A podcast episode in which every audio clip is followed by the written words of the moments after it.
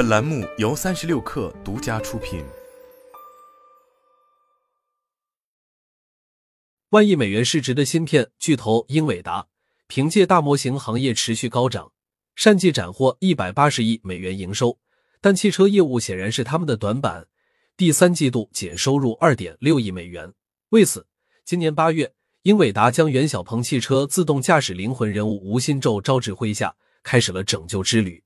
三十六氪 Per On 从多位知情人士处获悉，十二月四日上任近四个月后，吴新宙在英伟达上海办公室召开了中国区全员大会，指出了英伟达智能驾驶落后的原因，同时开始快速扩张人手，要求两个月内入职一百个新人。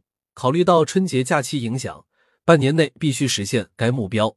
日前，吴新宙在朋友圈转发了英伟达官方发出的招聘信息。显示英伟达中国团队正在寻求自动驾驶软件组、自动驾驶平台组、系统集成测试组、地图仿真组、产品组五个部门的二十五个岗位，共上百个职位。据透露，此次参会的英伟达中国区智驾人员近三百人，加上即将新招募的一百人，有望组成英伟达智能驾驶的核心团队。我们太慢，要加速赶上，这是吴新宙在这次开会要表达的核心主题。有知情人士透露。新的支架掌舵人对英伟达团队过往的工作节奏表达出不满，要求团队提升工作节奏。吴新宙的救火行动已经在英伟达内部紧锣密鼓的开展。有内部人士表示，吴新宙到来后，英伟达支架团队的关键工作流程有了肉眼可见的变化，软件迭代速度加快，车辆测试力度加大，代码融合方式变更等。此前，英伟达 L 二加智能驾驶产品还是较为初级的状态。一位工程师表示：“就像个 demo，现在所有人要努力把它落地。”这个背景下，原本没有大小周九百九十六的英伟达，为了赶速度，已开始加班。这也是英伟达智能驾驶团队赶超的开端。吴新宙急需一支强有力的团队，帮助其完成技术落地。NV 智驾提速，火速招聘，植入小鹏模式。吴新宙曾在小鹏汽车担任自动驾驶副总裁。全面主导小鹏智驾的核心团队技术架构、业务走向，也帮助小鹏成为国内最早交付量产高速 Noah 城市 Noah 高阶智能驾驶产品的企业之一。今年八月二十五日，吴新宙离开小鹏汽车，加入芯片巨头英伟达。据旁人了解，吴新宙已经全权接管了英伟达的智驾软件业务，向英伟达创始人兼 CEO 黄仁勋直接汇报。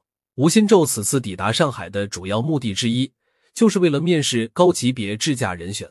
有接近英伟达本次招聘的人士表示，英伟达开放了部分 M 五、M 六级别岗位，接近阿里职级的 P 九、P 幺零，基本都是团队负责人级别，薪资总包能在五百万元以上。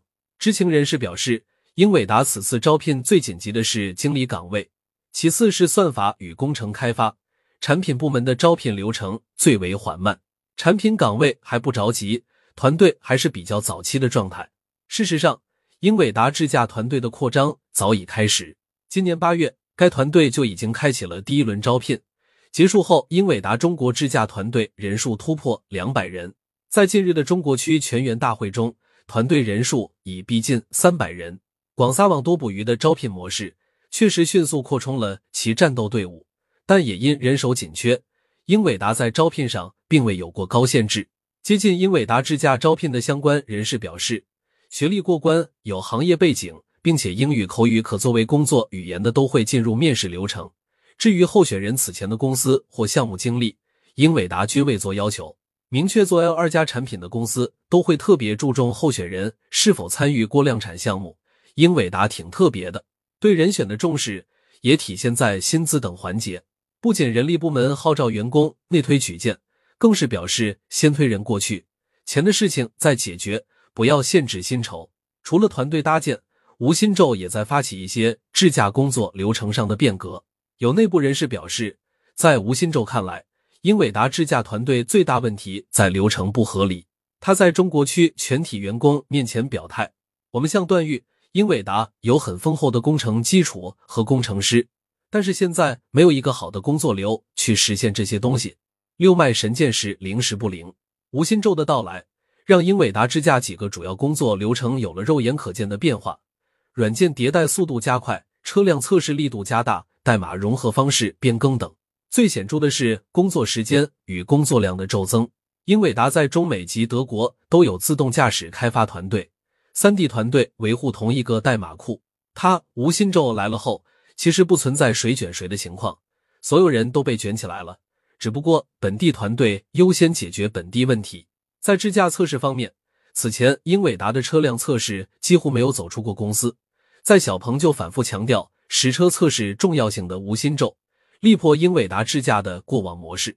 据 Para 了解，目前英伟达中国已拥有两位数的道路测试车，均为奔驰 S Class 车型，正在上海等数个城市开展路测工作，测试车辆与城市也正在不断增加。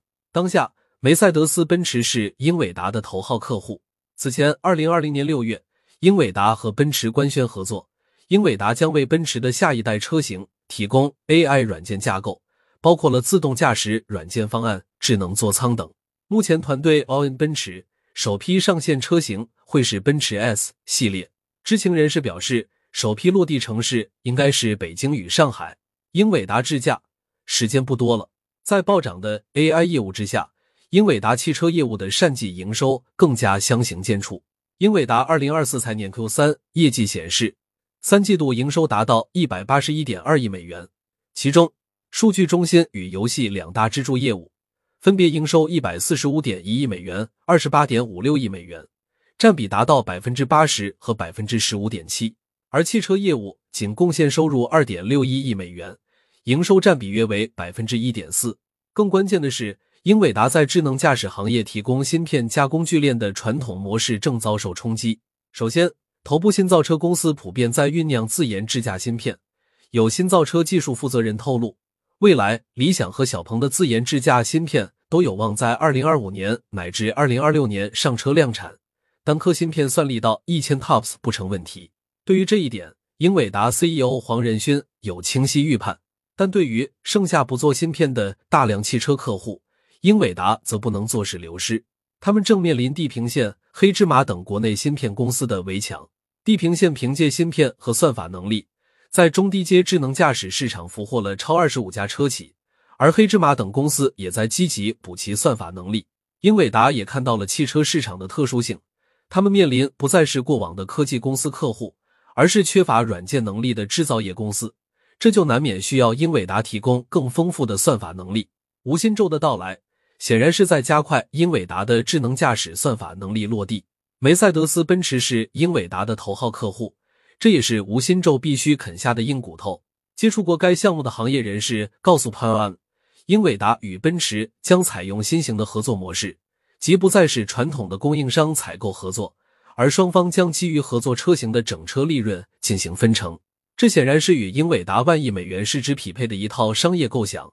也有望成为英伟达的标杆案例，在汽车市场推而广之，但前提依然是完成这个拖延了三年之久的合作项目。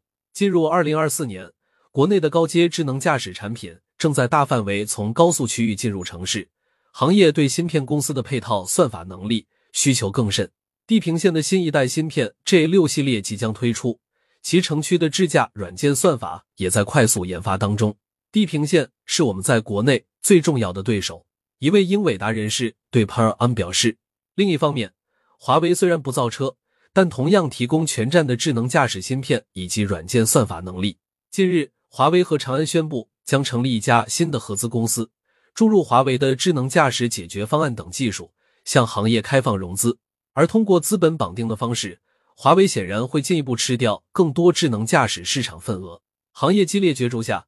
留给吴新宙和英伟达智能驾驶团队的时间的确所剩无几。